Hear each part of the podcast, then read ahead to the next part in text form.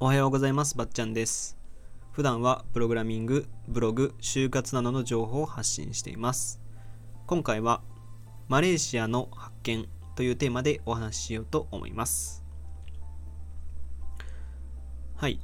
えっとですね。まああの今すごいお腹が減っててとりあえず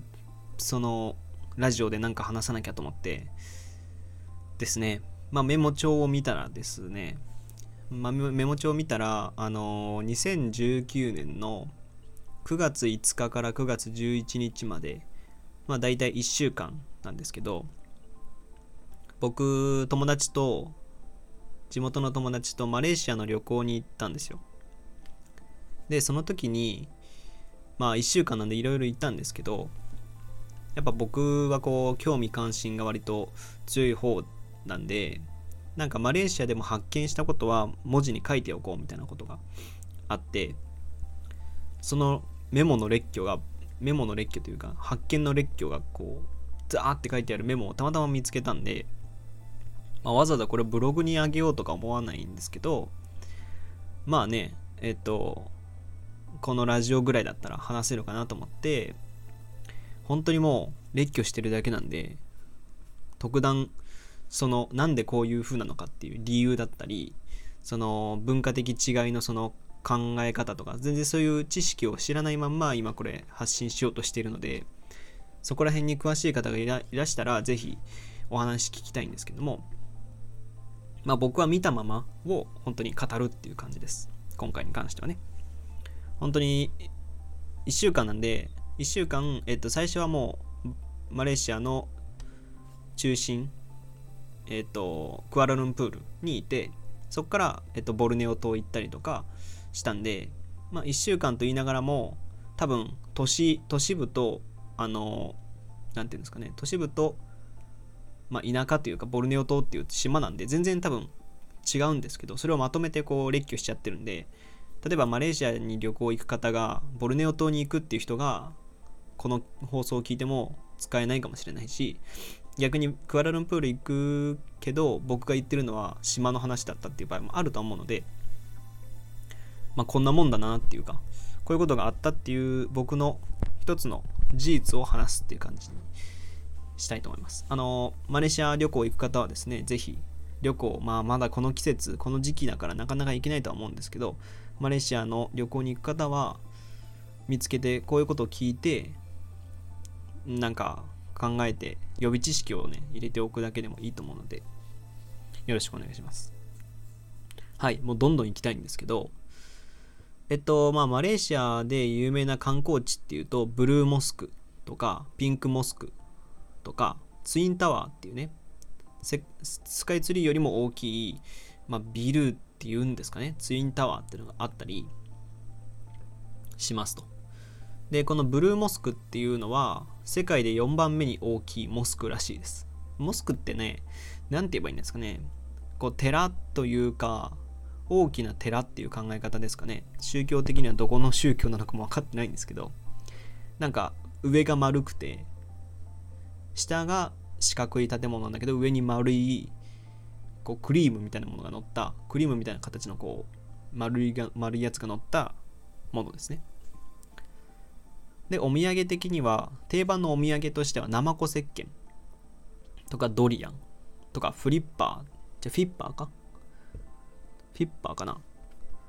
ていうところだったり、まあ、ビーチサンダルのお店なんですけど、が有名かなっていうふうに思います。割とこう、まあ、チョコとかだとね、季節によっては溶けちゃったりするし、っていうこともあって、ナマコ石鹸っていうのは、えボルネオ島なのかな？確か。ちょっと もう半年前なんで、半年以上前なんで、ちょっとなんとなくしか覚えてないんですけど、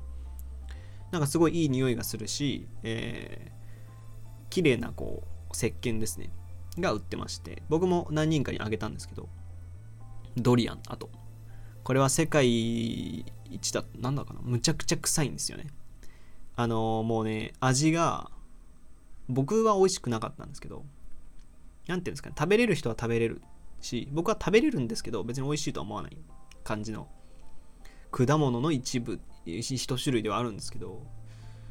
なかなか食べたことない人ももともな食べたことない人もいると思うんで買ってお土産として渡すのはいいんですけど割とこう口が臭くなっちゃったりするんでこう場所を選ばなきゃいけないと思います。女性とかにあげるのは結構きついですね。だからまあそういう女性には生子石鹸とかでこうまあ友達とかねちょっと笑い合えるような人だったらドリアンのお菓子だったりっていうのを割と受けたりしましたね。でフィッパーっていうのはビーチサンダルのお店なんであのまあ、今時なかなかねビーチサンダル買うっていうのもないかもしれないんですけど、まあ、クロックスとか買っちゃう人が多いかもしれないんですけどうんとアイコンがね象のアイコンですごい可愛いんですよ。で色も豊富だしいわゆるあのこう親指と人差し指にの間にこう何て言うんですか？親指と人差し指の間で挟むタイプのビーチサンダルのお土産がテーマです。なので僕はもうあっち行って普段はこういうクロックスとか持っていくようにしてるんですよ。海岸ビーチとかで遊ぶこともあるんで。だけど、まあ、ここに関してはそのフィッパーっていうお店があるっていうことでそのビーチサンダルを現地で買ってそれを持ち帰ってきたっていう。現あのマレーシアでも買ってマレーシアでも履いてで持ち帰ってきたっていう感じですね。まあここまではまあよくあるというかよく、えー、パンフレットとかにも載ってるようなことだとは思いますで、こっからはもう本当に僕が体験したことばっかりです。で、一つ目、とにかく車が汚い。もうこれは、これは多分僕タイも行ったことあるんですけど、タイも汚かったんで、多分まあこんなもんなんだろうなとは思うんですけど、もう車が汚い。まあ、砂がね、すごい立ってるし、しょうがない部分はあるんですけど、車が汚いです、とにかく。で、えー、制限速度が90キロ。ということらしいです。まあ、これは本当にわかんないんですけど、僕、運転はしなかったんですけど、3人で行って、1人が運転するっていう。でそいつはもう国際免許みたいなの取って、マレーシアでも運転したんですけど、僕は別に運転はしなくて、ただまあ、いろんな知識というか、まあ、こういうことっていうのは知ったんで、まあ、制限速度は90キロということで相当速い、10キロぐらい速いですよね。で、ETC 的なのが、あるんですけどなんかこうねバーがあって走ってるとバーがあってそれが上がるみたいなシステムがあるんですけどこれ若干遅いんですよなんかほぼ日本ぐらいこう速いんですけど日本の感覚で ETC って入ろうとするとこう割となんだかなあれ30キロぐらいですか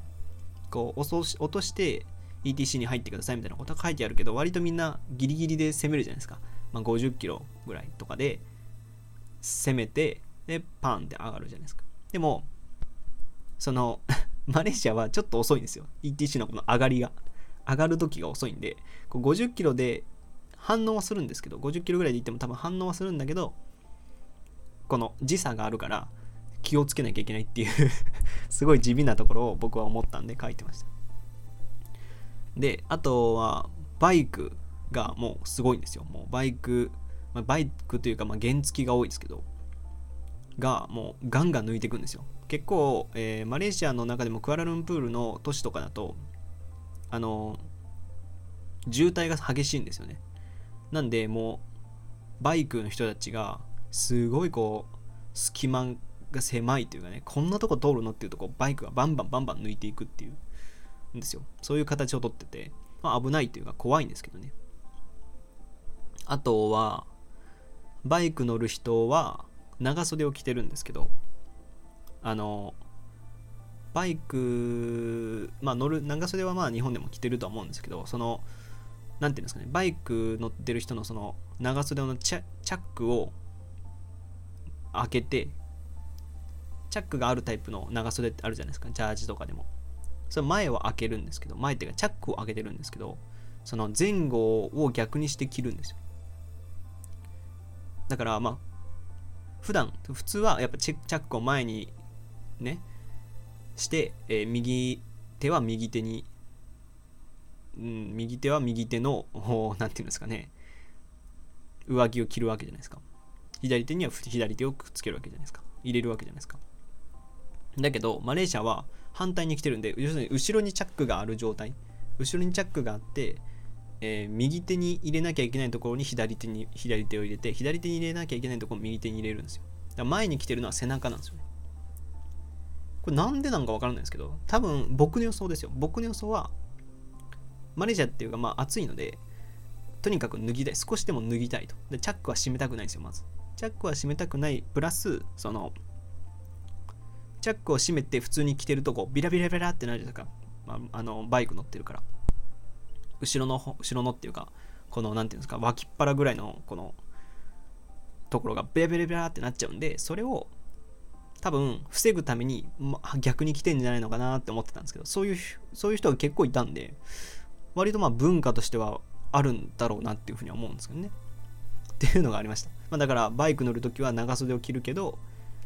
え、前後ろ逆に着ると。でおそらく風でビラビラするのを防ぐんじゃないかなっていうことです。で車線変更は一応みんなちゃんとします。あのウインカーとか出します。でもすごい車線変更のウインカーが速い。僕らの感覚的に感覚的ですよ。なんとなくの感覚的にウインカーは速いんですよ切るのが。だけどこうじわじわすんごい遅くのろーくこう車線変更してくるんですよ。それがいいっちゃいいんですけどあの日本の感覚でウインカーを押してこうじわじわこうじわじわっていうかウインカーを出して切るって考えるとちょっと危ないんですよね。後ろが危ないみたいな。結構詰めてくるんで車が。詰まってくるんでだから多分早めにウインカーを出してじわじわこうのっそりのっそり変えていくんだろうなっていうふうには思うんですけど。次ランアバウトがあるっていうことなんですけど。まああんまりなかったですけど一応あったんですよ。ランアバウトって知ってますかね？あの、まあ、検索してほしいんですけど詳しくは。そのベイブレードみたいなこうコマみたいなえっとちょっとね、なかなか 喋ってると難しいんですけど、入ってきて、例えば、入った道の一番こう、え右斜め後ろから出たいっていう時は、一周して右斜め後ろから出なきゃいけないんですよ。日本だったら、日本だったらっていうか、まあ、普通に考えるなら、右ウインカー出して右から入ってまた右に出るみたいなことをしたらこういけるじゃないですか。だけど一周して入出てこなきゃいけない。その円の軌道に合わせて軌道にというか右回りなら右回り右回りだったよな確か。右回りに合わせて自分が出たいところで出るみたいな、まあ、ちょっとこれはあの難しいと思うんで 説明しづらいのでぜひぜひ検索してほしいんですけどランアバウトは僕2回ぐらいなんかありましたね。であんま日本日本ではないんですよ。確かほぼないかあるんか分かんないですけどほぼ見ないんですけどあのもうマレーシアではちょっと頻度は多かったんでこの道を通ってて急にランアバウトが来るとすごい怖いとは思うんであのそれはちょっと調べておいた方がいいと思います次、えー、駐車にはパーキングチケットが必要でボンネットに置かなきゃいけないまあこれは全部じゃないと思うんですけどこういうこともあったっていうことであの駐車場があるんですけどそのパーキングチケットを買わなきゃいけないんですよ。なんか店とかで売っててパ駐車券っていうのが。それを買って、なんかこうチケットみたいにちぎって、こう回数分みたいな。ここは何ポイントですみたいな感じで切って、その、それをボンネットの上に置いておかなきゃいけないんですよ。そうすると、置かないと、置いておかないと法律違反みたいになっちゃうらしくて。なんか、それもよくわかんないですけど、まあ、そういうことをするっていうことです。だから切って、チケットで切って置いておかなきゃいけない。これルールなんで、ちょっと忘れて、忘れないでほしいというかね。でも、まあ、割と緩いですけどね。まあ、空いていれば、まあ、割と駐車してる会社、駐車してるところはたくさんあるんですけど、っていう感じですね。で、次、あとは、信号が止まってるときは、みんな強引に、強引に進むどういうことかっていうとその信号は止まってるんですけどあの何ていうんですか信号がこう何ていうんですかね何かの機械で止まってたりしたんですよ僕らが旅行した時は多分おそらくもともとついてたんだけど台風みたいな時があって台風というかまあ台風みたいな時があったんですよ。僕らが行った時はたまたま台風みたいな時で信号が止まってて。で日本人の感覚だとすごいその台風で信号が止まっちゃったりした場合ってよっぽどこう慎重に行くじゃないですか。あのすごい金、えー、ていうのねこう慎重に慎重に周り来ないかなって見るじゃないですか。だけど タイタイじゃないマレーシアの時はその何て言うんですかね。ぐいぐいみんなあの混雑してるんだけどぐいぐいぐいぐい行って自分が行きたいところに全然行けないっていう。も